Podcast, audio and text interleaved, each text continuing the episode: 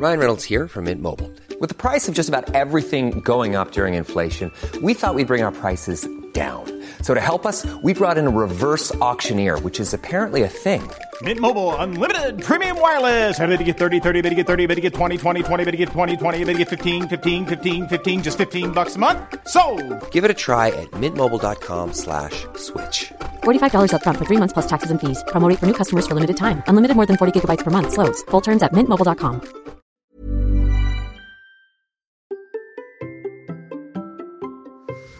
Comment gérer la période après un marathon ou un gros défi? C'est la question à laquelle je vais répondre aujourd'hui. Allez, c'est parti. Bonjour, bonjour mes champions et mes champions, c'est Bertrand, bienvenue dans ce nouveau numéro du Conseil. Tous les samedis, je vous propose un épisode qui est une réponse à une question reçue sur la course, l'entraînement, le mode de vie, le mental, la préparation des objectifs, l'organisation. C'est un bout d'un format question-réponse plus long que je propose tous les vendredis dans le Hamsters Running Club, la communauté bienveillante autour du podcast pour vous aider à relever vos défis. Le lien est bien sûr dans les notes de l'épisode. Cette semaine, je vous propose une question qui m'avait été posée par Xavier juste après son marathon. Voici donc sa question. Comment bien gérer la pause sans se relâcher complètement après un marathon? Parce que j'avoue, ça m'a vraiment bien vidé ce défi. Je ne sais pas si c'est le contre-coup, mais le canapé a du velcro depuis dimanche. Alors je dois le dire, c'est une question qui m'est très souvent posée, c'est pour ça que je l'ai insérée dans cet épisode du samedi. Je vous propose maintenant ma réponse. Allez, c'est parti. L'idée en fait, c'est que c'est normal que tu sois vidé après un marathon et après un défi n'importe lequel, tout simplement parce que tu as mis beaucoup d'énergie physique et mentale dans la préparation de cette course et dans la réalisation de cette course. Et notamment, euh, tu euh, ce que je rappelle toujours, c'est que les endorphines, on considère qu'on a une accoutumance aux endorphines, donc les endorphines sont produites par l'effort. Les endorphines, ce sont des hormones. Ces hormones-là, en fait, elles ont été probablement développées par le corps pour que le corps, en fait, il accepte une certaine seuil d'effort. Je rappelle toujours la notion des marcheurs, coureurs, nos ancêtres. Des ancêtres qui sont, euh, certains vivaient il y a pas si longtemps que ça, hein, les marcheurs coureurs. Comme ils devaient faire des grandes distances pour chasser ou pour aller chercher de l'eau ou je sais pas quoi, mais surtout pour chasser. L'humain a une capacité qui est incroyable. C'est, je rappelle quand même, en ces périodes de forte chaleur, que l'humain est quasiment l'un des seuls peut-être. je dis pas qu'il n'y en a pas d'autres, mais en tout cas, c'est l'animal qui a la transpiration la plus adaptée, contrairement au guépard qui euh, ne transpire pas. Euh, la différence, elle est sensible, hein, c'est que si vous faites courir un marathon à un guépard, il explose parce qu'il est en surchauffe, donc il meurt. Euh, si vous faites courir un marathon à un humain, bah, il est capable de le courir, il est capable de faire des beaucoup plus longues distances. Euh, mais pour que l'homme soit capable de faire ça, donc euh, la nature a développé la transpiration, elle a aussi développé des hormones qui permettent en fait de d'apporter un peu une dose de plaisir et qui va gommer en fait la partie douleur. Et le truc, douleur et petites blessures, contractures, etc.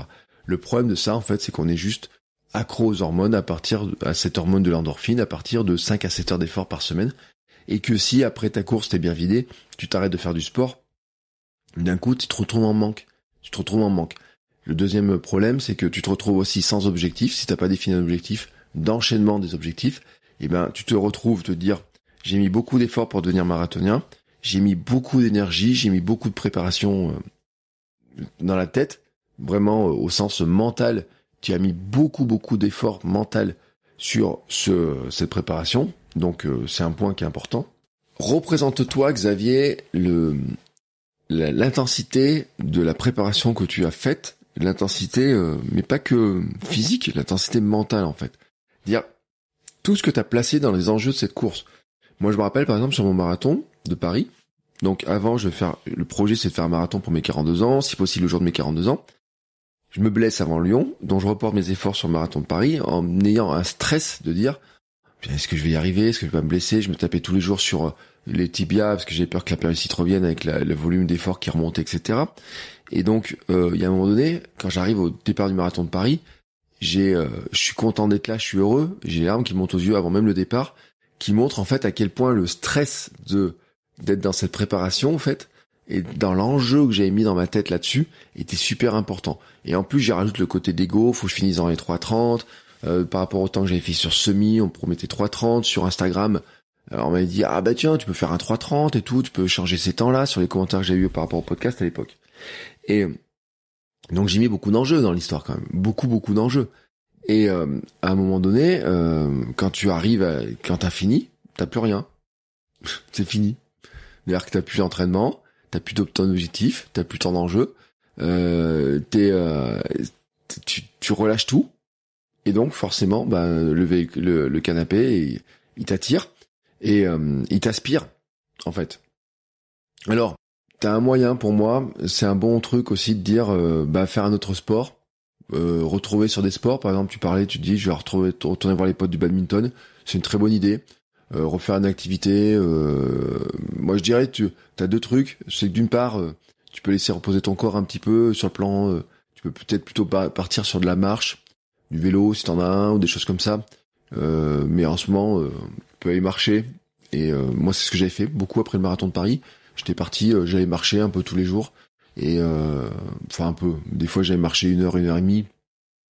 Et sur les chemins où je courais, mais j'allais en marchant. Alors forcément en faisant pas une distance, en allant moins loin et tout, mais j'ai des souvenirs où euh, j'allais marcher euh, tranquillement dans la forêt et tout, c'était plutôt cool.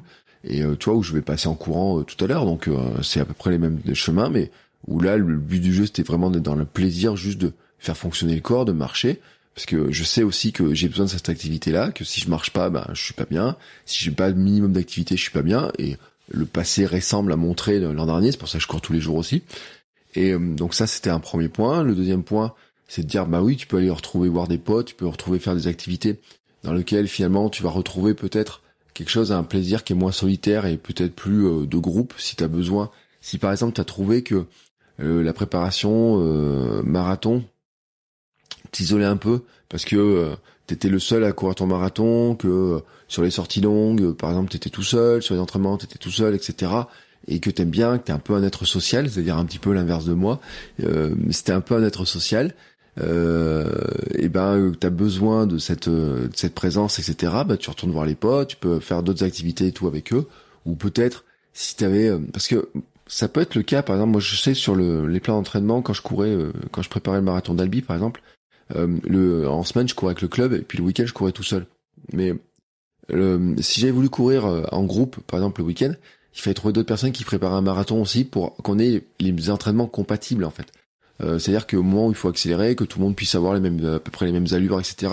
Et donc souvent en fait, les, ce type de préparation, il a tendance à isoler. Mais euh, alors que quand tu fais juste un footing, tu peux faire un footing ou différentes allures où tout le monde, où finalement le plus rapide se cale sur la vitesse du plus lent et donc dans ce cas-là, si tu as ce, côté-là, tu peux dire bah je vais refaire ça, retrouver ce genre d'activité. Donc voilà, moi un peu quand je ferai.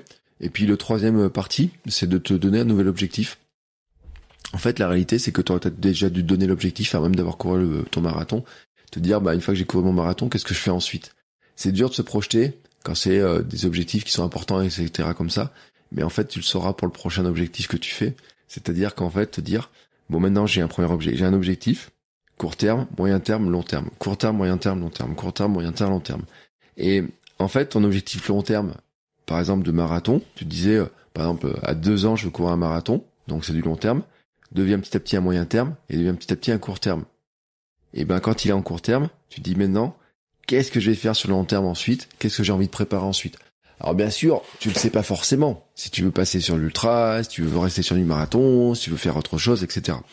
Mais tu peux avoir une idée et en tout cas, c'est pas mal d'essayer de se projeter un petit peu, de se dire, bah, une fois que j'ai fait ça, j'aimerais bien faire ensuite euh, un petit peu ça, préparer un peu ça. Et euh, le risque, en fait, de cette période euh, post-marathon, c'est de rester trop longtemps sans aucun objectif et, et finalement de tomber dans un, tu sais pas trop pourquoi tu t'entraînes, pourquoi tu cours, donc tu perds la motivation en fait. Et ça, c'est l'un des risques qui est pour moi assez important. Voilà, cet épisode se termine. Si vous aussi vous avez besoin de réponses à vos questions, vous pouvez venir dans l'Amsterdam Running Club. Et sachez que je propose aussi des accompagnements individuels sur une ou plusieurs séances avec des réponses sur mesure. Nous prenons le temps de discuter de vos difficultés et questions. La séance se termine avec un plan précis pour avancer et je vous apporte un soutien par messagerie dans le mois qui suit. N'hésitez pas à m'envoyer un message pour en discuter. Tous les liens sont dans les notes de l'épisode. Ciao ciao mes champions et mes champions.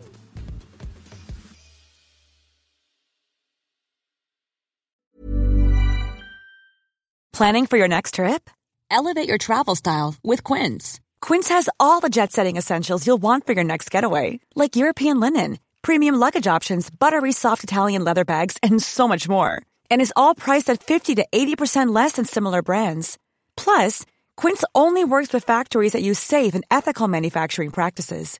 Pack your bags with high-quality essentials you'll be wearing for vacations to come with Quince. Go to quince.com slash pack for free shipping and 365-day returns.